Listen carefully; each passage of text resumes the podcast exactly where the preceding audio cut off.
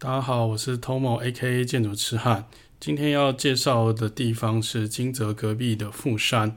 但是因为前一集不小心讲了太久，所以我们在讲富山之前，会先把金泽的剩下一些建筑介绍给大家。那准备好了，我们就开始喽。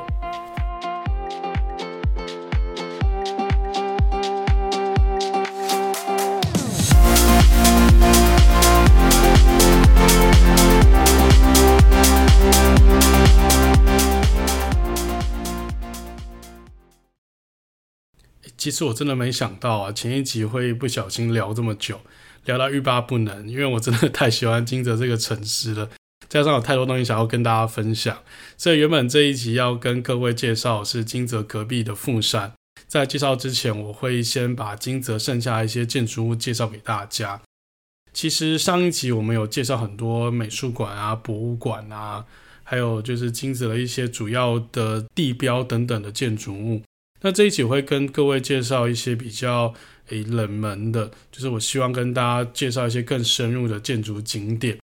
我会跟大家介绍啊，来到金泽啊，除了这个主要的美术馆啊、博物馆、兼六园以外，还有一个很重要的公共场所是可以去参观的，那就是图书馆。图书馆部分，其实在东京啊。在日本各地其实有很多不一样、各式各样的图书馆。那我特别特别喜欢推荐这个金泽这个部分，因为金泽这里虽然它市区不大，但它其实有非常多的这个不同大大小小的公共设施，它包含这个图书馆在内。那每一个图书馆都有自己的特色，所以我这次就抓三个图书馆出来跟大家分享。那这三个图书馆的交通位置啊都不太一样。那跟我分享完之后，你可以就是稍微去 Google 一下实际的地点在哪里。那首先第一个啊，我应该是要按照时序来跟各位分享好了。那第一个是那个在市中心的玉川图书馆。玉川图书馆其实它是这三个图书馆里面做最久，至今大概也快要五十年了，一九七零年代就落成了。所以最近真的是差不多五十年的历史，可是，呃，我个人觉得它到现在去看，那虽然建材外观已经旧了，可是它的那个建筑形式其实非常新颖的，而且是在其他的地地方是看不到。呃，这个建筑物其实就是我前一集有跟各位介绍这个谷口吉生所设计的，因为你想说，哎，谷口吉生怎么会在金泽那么多作品？他是不是跟隈研吾一样，很多很多作品就是个大师？但其实并不是，就谷口吉生，他大概也只会在我们这一两集会一再出现而已，因为他除了日本以外，到了海外就没有其他作品。回到日本以后，他也是只有在北陆地区有特别多的作品而已。那另外，像他老爸，他老爸跟他只差一个字，叫做谷口吉朗。他们两个都是金泽人了，所以他们在金泽有留下非常多建筑足迹。如果你有时间的话，我觉得你可以把他老爸跟谷口吉生这位建筑师的作品，就是这两位建筑师的作品，可以做一个就是完整的巡礼。那我个人就是花了蛮多时间的，来金泽几趟之后才把它全部看完。所以这里要看完的话，其实要花非常多时间，然后来非常多趟才有办法。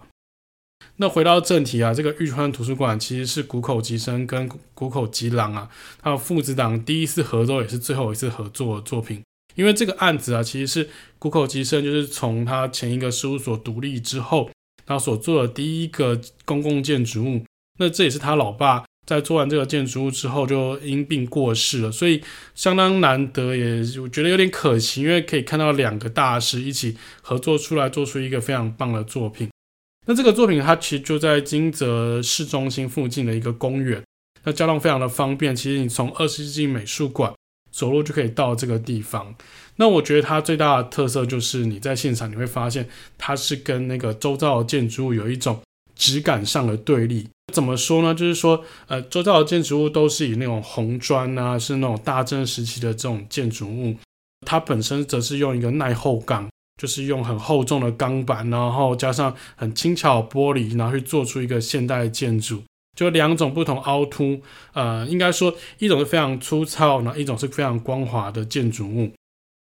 那这个建筑物它其实是一个增建了，它旁边就是我刚刚讲红砖屋，叫做呃，现在是那个金泽史料馆，啊、原本是那个大正年间的那个金泽烟草制造所，那是一个非常典型的那种。洋式就是那个日本啊，在明治维新之后学习现代建筑这种洋式建筑，它是一个典型的洋式两层楼的红砖造建筑物。呃，它在一九七零年代的时候啊，那个烟草公司离开之后，就连着这个新的图书馆一同整修，做一个整体式的设计。那图书馆它用的是一个就是耐候钢，然后跟我刚刚讲的这个红砖产生一个强烈的对比。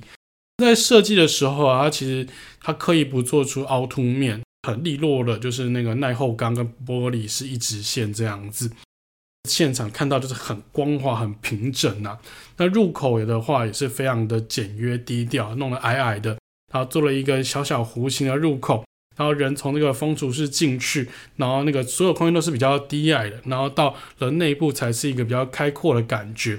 其实会令人想到德国的那个 Mies 的作品，就是 Less is more，就是他的名言呢，就是说少即是多啊，是一个非常典型的现代主义的建筑物。那但是因为它有年代啊，所以这个建筑物它虽然用一个黑色耐候钢，但是那个耐候钢它有一点掉漆了，它经过了四五十年，就风吹日晒雨淋之后。然后露出的就是棕红色的那个色彩在上面，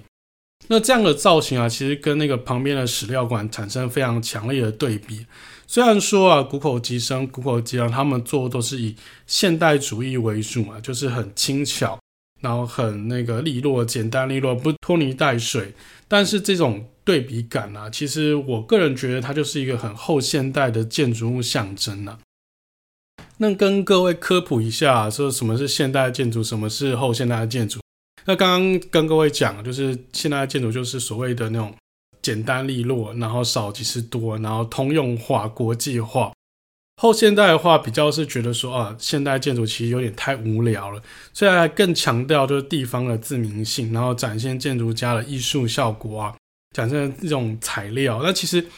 我个人觉得啊，就是不管是现代还是后现代，它就是一种消长过程。那一旦就是装饰性的东西太多了，它有艺术感了之后，它就会回到那种很纯粹自然的效果。可是呃，在那种很纯粹啊，很可能白色或黑色，或是那种空无一物啊，要把所有的那个结构藏起来的那个状态底下，你久了你又会觉得很腻，所以你又会跑出一些所谓个人艺术家的那种气息啊。或是你会用到一些装饰性的东西，或是你会想要跟那个地方的一些特色做结合，就是在地化。所以我一直觉得这个是一个消长、起起伏伏的一个过程啦。所以没有说什么啊，现在又回到现代主义，也有可能过了几年又会回到后现代的状态。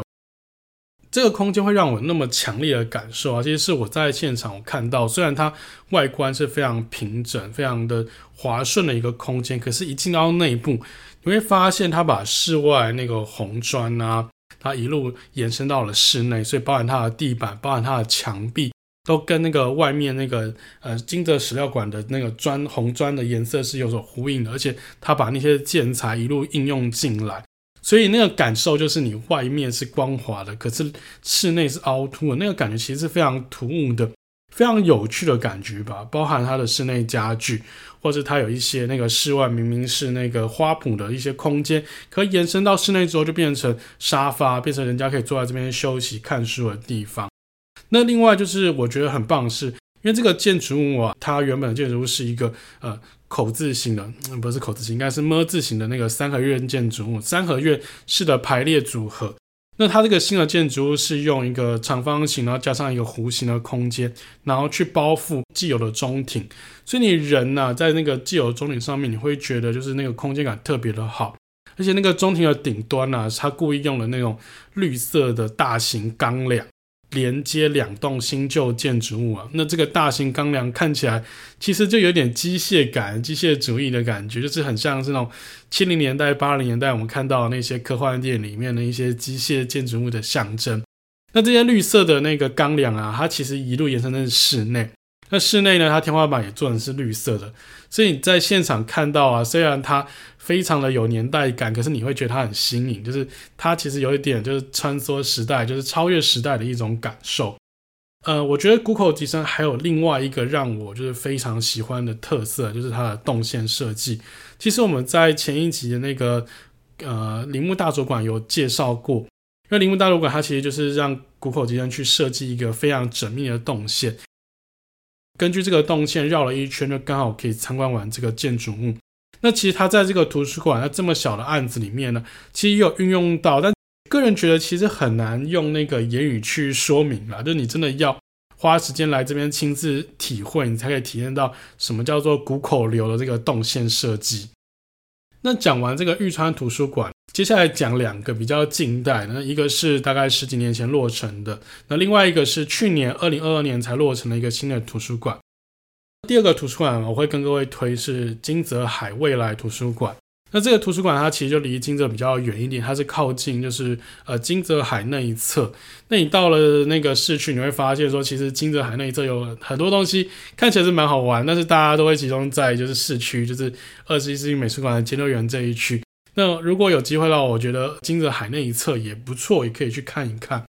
那这边最重要的地标就是那个海未来图书馆。那虽然说它是地标，但其实它规模没有很大，因为它就是服务当地的那些住户啊、当地的居民等等的，所以它的空间其实蛮小，大概我觉得顶多个几百平米吧，就是它不是一个大规模的图书馆，它就是一个社区、一个里民活动中心的感觉。那这个建筑物啊，它其实外观非常的简单，它就是一个很典型的那种箱型方盒子，是个白色的。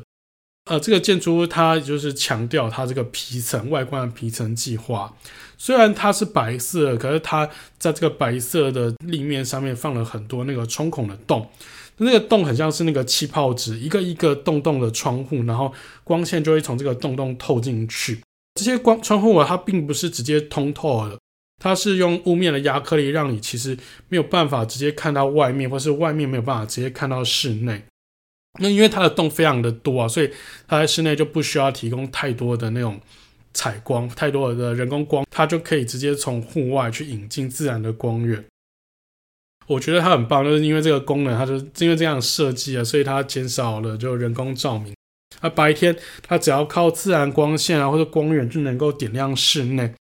室内它用的家具啊，它其实都有搭配设计，我觉得这一点很棒。因为其实呃，大部分的图书馆啊，在台湾就是我们买那个家具都是捡现成品啊。可是日本他们就是整个建筑物，他们到室内设计的时候，他们还会有一个缜密的家具计划，他们要为这些空间去量身打造一些特殊的家具。那在这个空间里面，它选用的是那种灰白色的室内家具，就是像是灰白色的书架啊或是书桌等等。这些家具它一样会用一些就是半透明乳白色的压克力去呼应到它想要呈现的那个气泡纸的感觉。所以整个空间啊，就是又能够既有能够有自然采光，又可以透过这些家具有一些间接反射灯具，呃，间接反射一些照明，所以维持这些明亮感。那我觉得整个空间看起来就真的好像在大海里面，它就是刚好呼应到所谓的这个图书馆海未来啊，因为它靠海，所以它就是刚好呼应到这个海的感觉，好像真的是在一个海底世界里面，在海底世界里面看书的那种那种态度。那在夜晚的时候啊，我们把室内的电灯点亮了，那个华灯初上，那室内的光线又从这个窗户啊，从室内流动到了室外。从远远的街道看来啊，就像一个箱型的招牌霓虹灯，就像一个箱子，然后从那个很多灯光从它的缝隙里面透出来。那这个低调啊又优雅造型啊，让我觉得说它就成为了一个呃社区夜间最重要的地标啊。它也指出了夜归人家的一的一种路的感觉。那我很喜欢就是这两个图书馆，但是两个图书馆的规模都小小，然后服务在地居民。所以你在现场看到很多人来这边念书啊，来这边约会啊，大部分都是学生啦，然后一般都是年长的来这边看报纸，或者家长来这边遛小孩。接下来我要介绍一个就是比较不太一样的，那这个叫做新的石川县立图书馆。那这个图书馆应该如果有 follow 一些就是部落客的话，他们其实都已经在有介绍过。它是去年二零二二年七月才开幕的一个新的图书馆。那这个图书馆呢，它是县立图书馆，顾名思义，它就是一个北陆地区的一个总图啦。所以图书馆规模非常非常大，它看起来就不是所谓的那种有温度的那种社区图书馆的感觉。它跟这个社区图书馆其实有一个非常反差的、非常反差大的一个感受。那它的交通其实离市区有点稍远，但是它有那个巴士可以直达。它其实就跟我刚刚讲的那个海未来图书馆的距离是差不多的。呃，整个空间呢，就外观一样，也是一个方盒子。那它的方盒子上面有很多那个斜的那种板，所以那个光线是从斜的这个板穿进去，很像一个鱼鳃，很像一个鱼鳞的感觉。进到空间呢，里面的空间是一个让你非常的震慑，你会一进去就吓到说哇，里面怎么会这么的呃磅礴，那么的巨大？因为它在里面就被人家形容是一个那种罗马竞技场啊，就是一个现代的罗马剧场。那是一个非常大、非常大的圆形无隔间的大空间，那空间也挑高了非常高啊，然后展示了非常收纳非常多的书，那总共有三十万册。它提供了超过五百个座位啊，整个空间它是呃中间低两边高，所以它等于是一个阶梯放射状的排列了。面向中心的是一个书墙，那书墙背后的是阅览座位，所有的空间都是用同心圆的方式，然后向外一路的延伸。顶盖是一个非常很大很大的采光罩，那因为很多的天光会从采光罩洒下来，所以你会被这个呃木结构的屋顶啊，还有钢构的这个结构美学所吸引，就是你抬头看就会看到很明显的那个骨架在你那个头上展开，所以在现场看到是那个气势是很正直，你会觉得好像来这边就很像来个什么法院，或者来你要来这边比赛，来这边决斗的感觉。那我觉得真的不夸张，就是一个很肃杀、很肃杀的气氛。呃，而且它有一个很有趣的地方，就是它怕你看不清楚整个空间，所以它在接近顶层的地方，它有做一个空桥，然后可以从图书馆的呃其中一端串联到另外一端。你可以从这个空桥可以更接近这个屋顶的骨架，你可以看到看得更仔细，你甚至可以鸟瞰整个那个浩荡的书海啊。因为我觉得真的是很夸张，就是。看下去是一个几十万册的书，然后用同心圆的方式，然后排列在你眼前、啊。而且我觉得它里面的配色我很喜欢啊，它用了很多那种加贺地区传统的颜色来区分不同的场域和书籍主题。那另外，它在各个角落有放了很多 Vitra 的座椅。那 Vitra 的座椅大家有没有印象？其实我们在那个巴塞尔那一集有稍微提到过，就是说那个我有去参观它巴塞尔的那个 Vitra 的园区。同样，他把这些 Vitra 园区这种高级的椅子全部都带来，就是这个图书馆来放，所以你看这边可以做到很多很多经典的家具。那如果你还是不知道 Vitra 那个是什么东西，你可以回去听我那一集。那还有就是那个间谍家家酒，就是那个 Spy Family 他们的漫画的封面都是用 Vitra 的座椅作为他们的封面搭配。呃，我个人是非常非常的喜欢 Vitra，就是迷恋到就是我现在很想要带那椅子回去。所以我在那个现场啊，就是就到处坐，到处试坐，就坐的非常的过瘾这样子。那除了图书馆以外啊，它里面还有所谓的演讲厅啊，还有儿童游戏室啊、咖啡厅啊，还有一些户外的半户外空间等等的。但老实讲啊，我个人其实并没有那么爱这样的完美建筑，因为我觉得这些空间啊，其实它就是很适合拍照打卡，现场看其实非常震惊、非常震撼，而且。不管拍什么照片，大家一定会觉得你非常厉害，去一个很酷的地方。但是我觉得说这个，与其讲这个完美打卡，但是真的实用程度没有，可能没有那么高。就是你在现场看到大家其实都是来拍照打卡，来这边那个可能跳一些短片啊，可能跳一些舞来这边当背景去做事。而真的在这边念书，在这边读书的人反而少很多。就是他不会像我前面提到两个社区图书馆。会比较多人来，真的来这边念书，来准备考试，或是来这边呢研做一些研究啊，来这边写论文什么的。你会看到现场，在这个石川县立图书馆来真的来念书的人其实是很少。我这我个人觉得并没有非常的爱这样的建筑物了。但是如果你是一个那样像跟我一样的建筑痴汉，或者是你有比较多的时间，我觉得这个地方是你绝对不能错过了的一个点。好，我们金泽就讲到这边，不然我再讲下去，可能讲不到其他的城市，讲不到富山了。所以，我们如果有时间、有机会的话，我们再回金泽来跟各位做介绍。那从金泽到富山啊，其实蛮方便的。那个有那个新干线，搭一站就到。诶，没有，搭两站，因为中间还有个高冈。啊，另外就是搭那个爱之峰富山线铁道。然后那个时候，我个人就是。搭车的时候，我有买那个 JR Pass，是全国版的。那因为爱知丰富山铁道，它原本是那个 JR 西日本，那后来就是新干线好了之后，它移把这个原本的 JR 路线移交给这个第三方铁路，所以在现场的时候，其实大家有点搞不懂道理，就是 JR Pass 可不可以搭爱知丰富山铁道？那呃，我从金泽上车的时候说是可以用，可是我从富山上车要回来金泽的时候会，会他就跟我讲说啊，你这个没办法用，他们没办法使，他们不是 JR 公司，他不能用。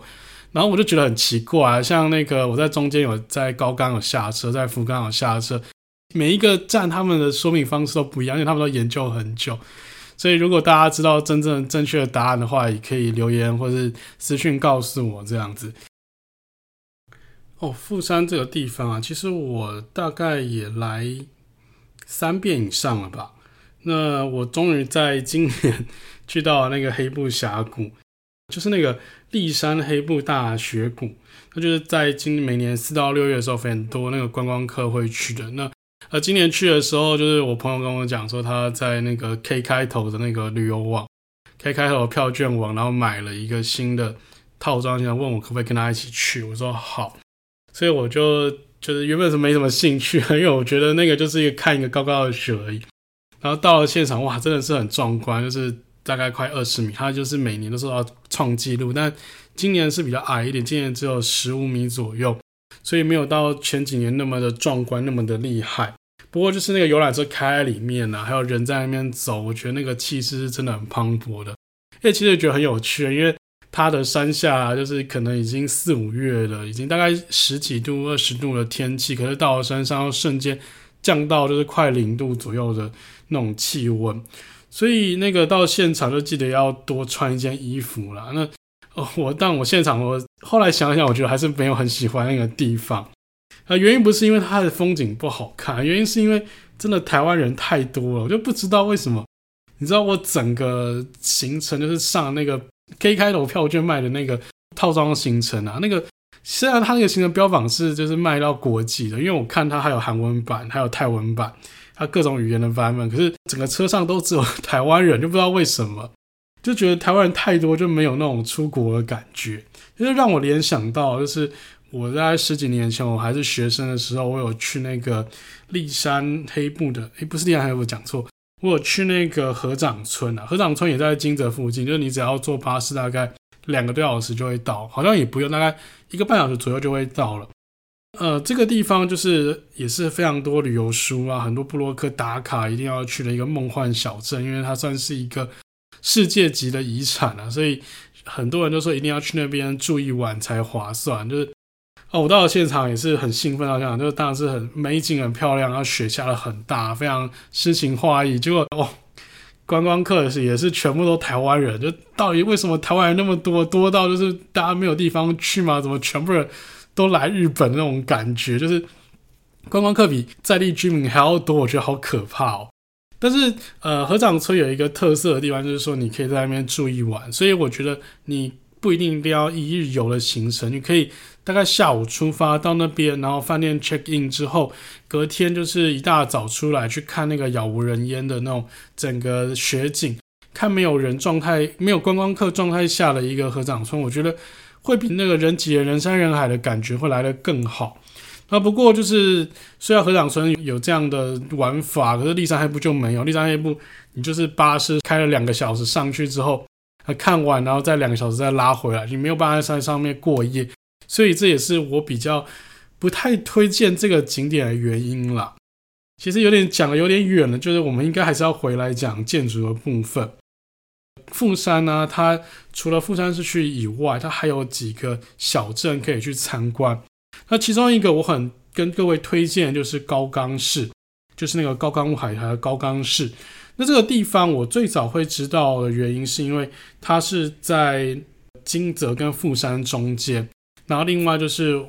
藤子不二雄的故乡，是藤子 F 不二雄哦，不是呃藤子不二雄 A，大家应该知道这是两个人吧？就是哆啦 A 梦其实是两个人一起合作，就是后来他们就是因为理念不合拆家，所以一个是 F，一个是 A。那这个是藤子 F 不二雄的故乡啊，所以这个地方啊有非常非常多那个哆啦 A 梦的那种装置的设施啊，像是一些装置艺术啊，或者是公园啊。或是那个哆啦 A 梦涂装的电车，那除了哆啦 A 梦以外，它还有所谓那个奇天烈大百科啊，还有 Q 太郎啊，一些等等的一些那个设施在这个地方。所以，如果你是哆啦 A 梦迷的话，我觉得你来到这边你会很开心。不过，大家要记得注意一点，就是那个电车啊，其实它每天的班次没有很多。像我去现场的时候，就是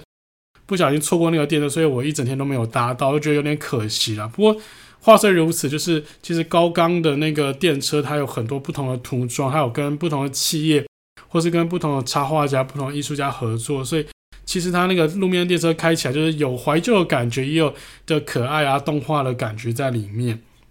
那另外。高冈啊，就其实除了这个藤子不二雄的一个景点以外，它还有所谓的古城公园，还有高冈大佛。古城公园呢，其实它并没有所谓的古城，那古城已经没了，然后现在就是种满樱花。春天就是一个很棒很棒的赏樱圣地。公园的中间有一个那个涉水神社，就是在每个月一号的时候去，那它有卖贩卖一些特别的玉手等等的。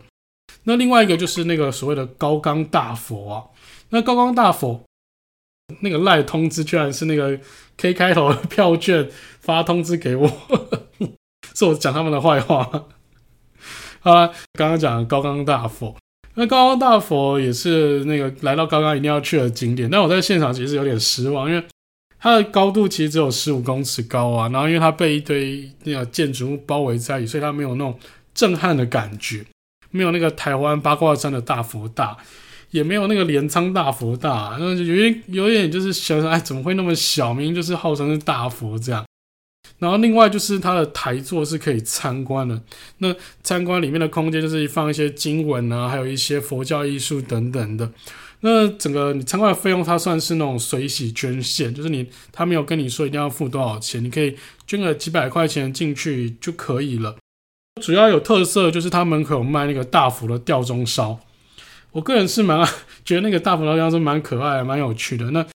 其实我在那个镰仓有吃过，镰仓也有一个大佛吊钟烧。那台湾我觉得也可以用这种方式去发展一些有趣的文创商品，好看又好吃，可以打卡这样。讲这么多啊，其实高冈也有一些建筑物可以看。那其中一个是就在我刚刚讲的古城公园隔壁，是那个。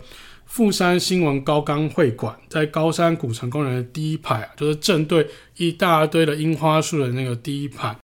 其实也是我就是很喜欢的建筑师啊，就刚刚提到谷口吉生所设计的。那这个建筑物应该算是谷口近期，他一直讲说他要退休，就是他已经八十几岁了。那没想到他在去年还蹦出一个这么新的作品出来，这是他去年才落成的一个作品。那谷口吉生他其实全部都是做所谓的这个呃图书馆啊、美术馆啊、博物馆啊，其实他真的在做这种文化会馆这种社区型的作品，其实是蛮少见的。那很像是那个谷口建筑博物馆，就是我前一集有介绍的谷口吉郎吉生建筑博物馆的放大版。然后另外它不只是放大，它还是叠叠乐叠起来的一个高层的版本。它一样就是。谷口的有的一个建筑，就是用那个很漂亮的那种黄色大理石，然后另外就是金属网与玻璃帷幕做成一个 double skin，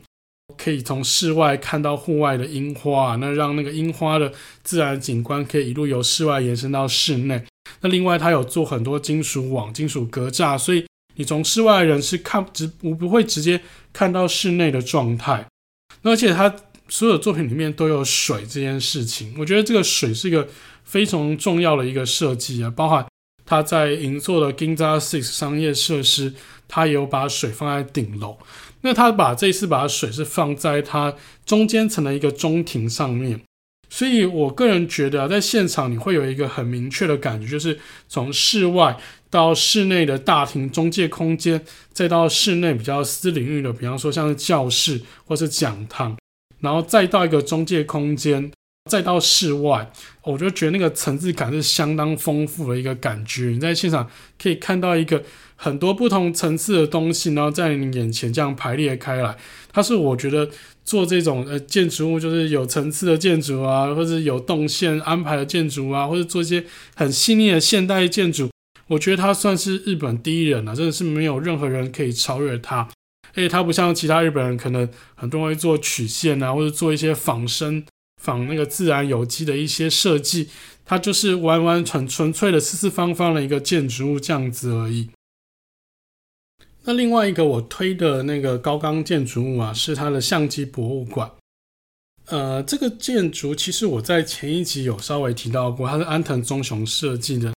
它是在高冈跟金泽中间有一个很小的车站叫福冈，就是那个九州那个福冈，它是完全同字，但是不同地方啊。这个福冈这个地方，它就叫做福冈相机博物馆啊。而这个地方也算是我无意间发现的景点。那我到了现场的时候，刚好是今年那个樱花季盛开的时候啊。那他从那个车站出去，就会先看到一个很漂亮的那个樱花大道。那中间是一个那个人造运河，所以看起来很像是那个木黑川的感觉。那当然它没有木黑川那么热闹，可是它有一种很幽静的感觉，就是你拍照不用人挤人，你可以稍微修图一下，你可以跟人家讲说这个是东京的木黑川。我觉得甚至它比木黑川还要漂亮啊。那这个建筑物啊，它其实就在这个樱花大道的旁边，那它是藏在就是一堆樱花树的背后而已，所以我觉得那个安藤忠雄就是也真的是很喜欢樱花。你在他的很多建筑外面都会看到满满的樱花，那我觉得他这应该是有刻意设计安排过的。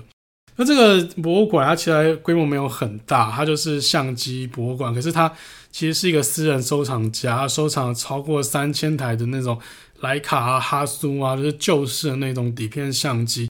呃，这些作品啊，他就是请安藤忠雄来规划一个展览厅。然后让大家可以把作品放在这个地方，然后展示给大家。另外，他也会定期跟一些摄影师有办一些合作的活动，然后就是做一些就是期间限定的展演这样子。那我到现场的时候，其实很幸运，我遇到了那个川岛小鸟，就是这个很有名的建筑师，他来办个人的画、个人的摄影展。那我在现场就是刚好在看樱花遇到他，然后就跟他在。樱花树下一起合照，然后也获得他的签名，我觉得真的是蛮幸运的一个地方。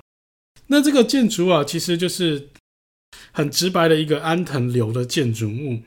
怎么讲是安藤流？就是它一样是用几何形式的那个空间，不同几何的方盒子或者圆盒子去穿插在一起。那这个展示室啊，它是一个弧形的金属屋顶，它差不多是四分之一圆，从地面一路到天花板。另外一个就是 L 型的混凝土大厅，所以一个是 L 型四四方方的 L 型方正的混凝土，跟一个看起来比较活泼、看起来像是弧形、比较温润的这个钢构建筑物，然后所穿插在一起的一个展示空间，一个博物馆。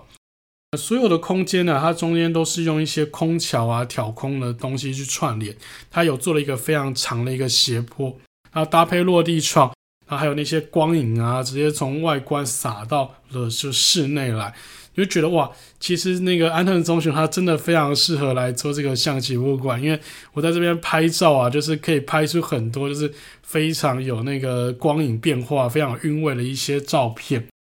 那其实呃，这个空间呢、这算是比较少见的安藤，虽然它也是安藤流那。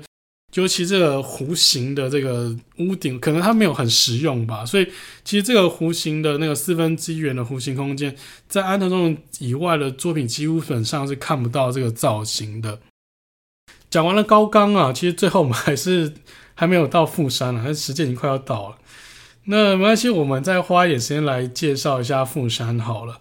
那来到富山呢、啊，就是市区，其实很多人忽略它，就是大家就是把它当成你要去立山黑部，或是要去那个合掌村啊这些的一个中继点啊，就是飞机下来，那饭店住了一个晚上，隔天一大早要出发。但其实我觉得富山市区也非常多有趣的建筑物可以看，那包含它的那个图书馆啊，它的美术馆啊，或是它一些公共建筑物等等的。那它还有一些开放公园、运河公园等等。那其实我觉得它的规模啊，不输金泽那么多建筑物，但是它毕竟它的市区并不是它主打的招牌，它主打的还是它周遭这个自然美景。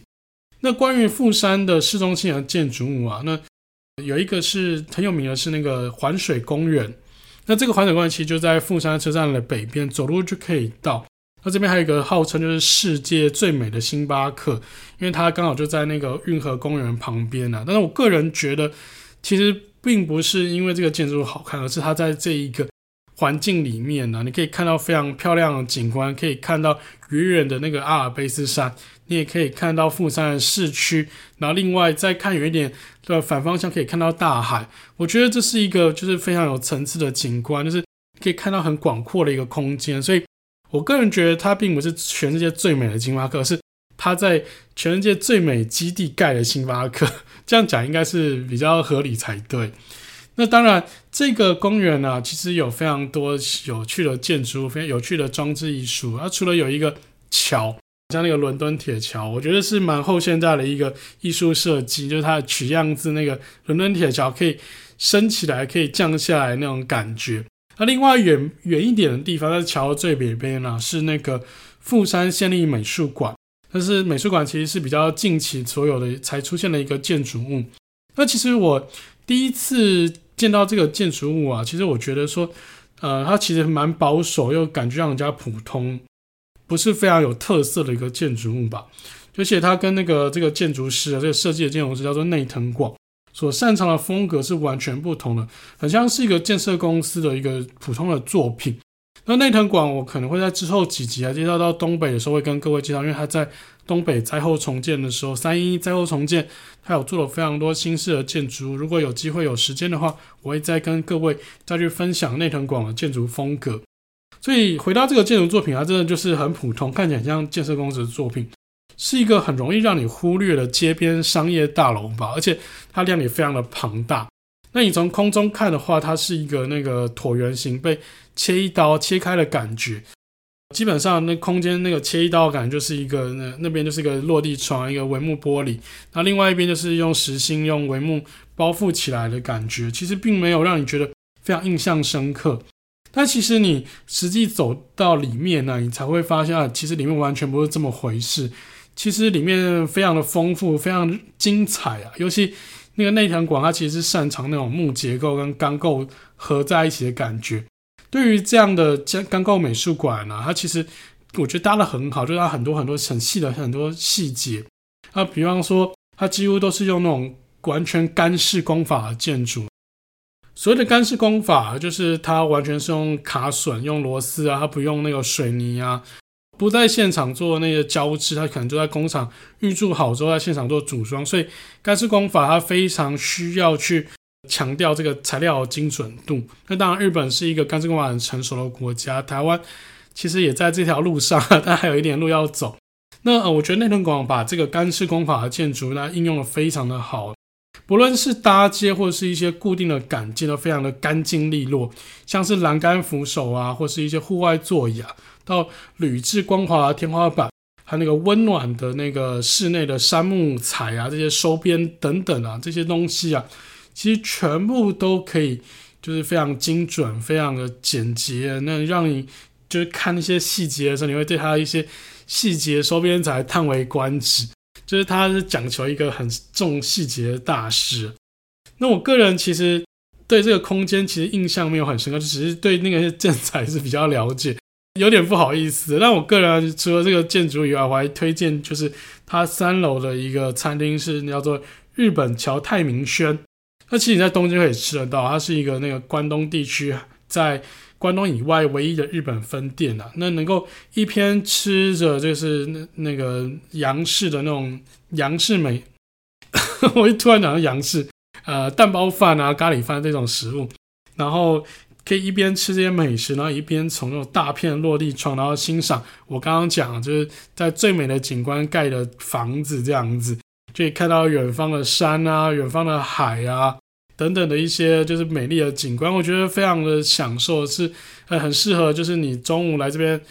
你也不用逛美术馆了，如果你不想要看也没关系啦，你就来这边吃一顿饭，我觉得也很划算，也非常值得。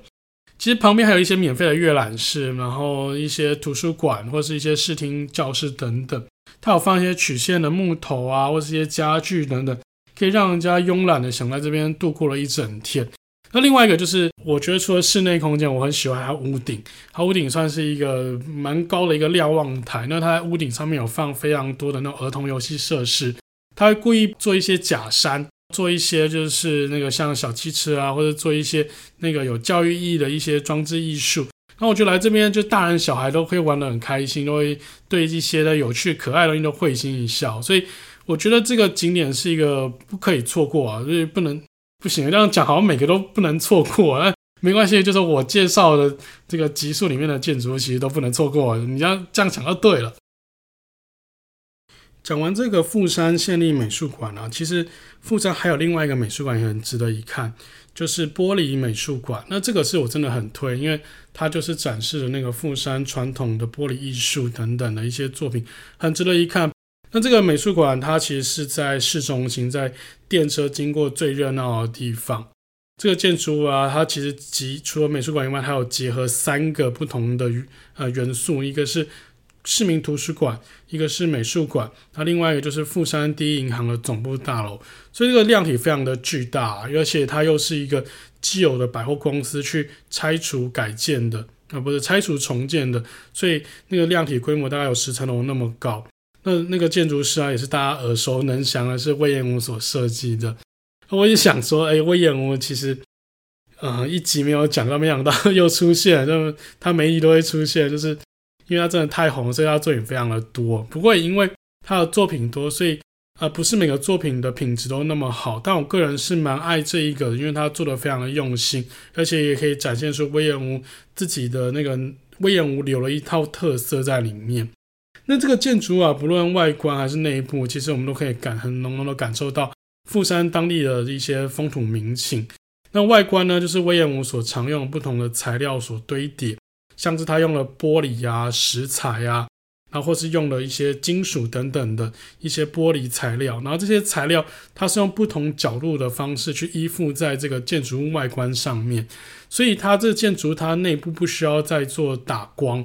它可以透过就是反射的效果，把室内市中心的一些光线，把车辆的光线，是把一些自然的光线。去反射到那个道路的各个角落，所以你走在路上啊，去看这个建筑物的时候，你会发现那个建筑好像是对你闪闪发光的一种感觉。我觉得是蛮有趣的，不过也蛮危险的，因为有可能就是半夜，就是如果突然强光照射，可能会有点刺眼，是有点有点可怕这样。那因为日文里面那个闪光叫做 kira kira，所以他把这个 kira kira 跟嘎拉里一郎。都结合起来，把这个地方叫做 Kirari，那我觉得蛮有趣的一个名称的称号。接下来，你从 Kirari 的室外走到室内啊，那室内低楼层一半是那个银行的总部，那另外一半就是图书馆的部分，高楼层才是那个美术馆。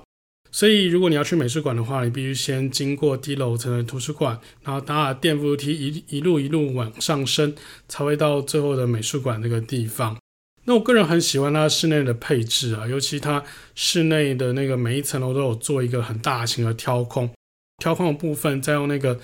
电扶梯一路往上堆叠。只是这个挑空啊，它是有一点渐进式的，就是它每一层楼的那个挑空部是有点慢慢错开的感觉，所以你从那个地上你没有办法一次往上看起，但是你可以看到每一层楼它刻意裸露出来的那个杉木板结构。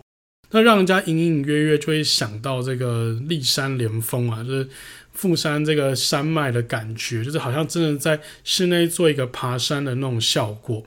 那整个空间呢，它就是弄得非常的温润，就是我觉得那是威廉姆的一种惯用招式，就是说不管它是天花板还是墙壁，然后它都用了就大量的那个杉木板、大量的无垢材这样子在地的一种材料。另外，他会把每个大的梁柱啊，用那个镜面玻璃所包在一起，然后在书架上面也放了很多玻璃，所以你看起来是很多很通透的感觉。然后你不会因为这个很大的柱子，然后就被挡阻挡住视野。就是他故意做了一个就是诶反射性的效果，我觉得做得非常的好。那除了这个空间以外啊，我觉得就是刚刚提到，我非常喜欢这个美术馆，就是。不只是参观建筑，个人就是认为说，你来这边看一些在地的传统工艺啊，不只是那种国际形式的那种艺术家，或者一些期间限定的一些展演品，我觉得来这边看一些在地的手工艺品，我觉得非常的不错。这个是我推荐给各位，就是我认为富山啊非常值得参观的一个建筑物。好，讲到这边好像时间也差不多了，那呃，我们下一集。会讲哪里呢？其实我自己也不知道，我自己还没有决定说下一集要讲哪，因为好多地方想要讲，而且又不小心怕讲太长了，所以我们大概就介绍到这个地方。那呃，我个人就是觉得一年四季去北路这个地方都非常的适合。那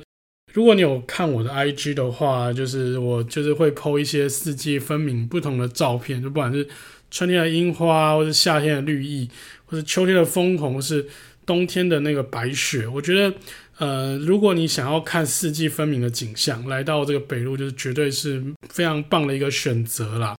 那如果你不知道的话，你现在可以 follow 我的那个 IG，我的官方网站，我会写在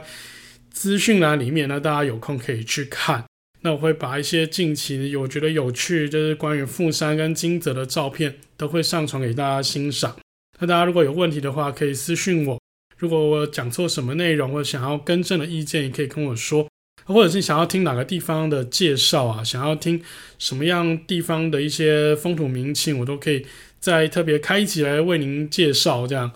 那好，我们今天就介绍到这里啊。欢迎给我一个五星好评，然后按赞订阅我的频道啊！还没有按赞的功能，我已经那么久了，我还会讲说按赞啊！反正不管怎么样，就是订阅我的频道，然后把我的频道分享给你的朋友。那我们今天就介绍到这边，那谢谢大家，我是 Tomo A.K.A 建筑师啊，我们下期再见，拜拜。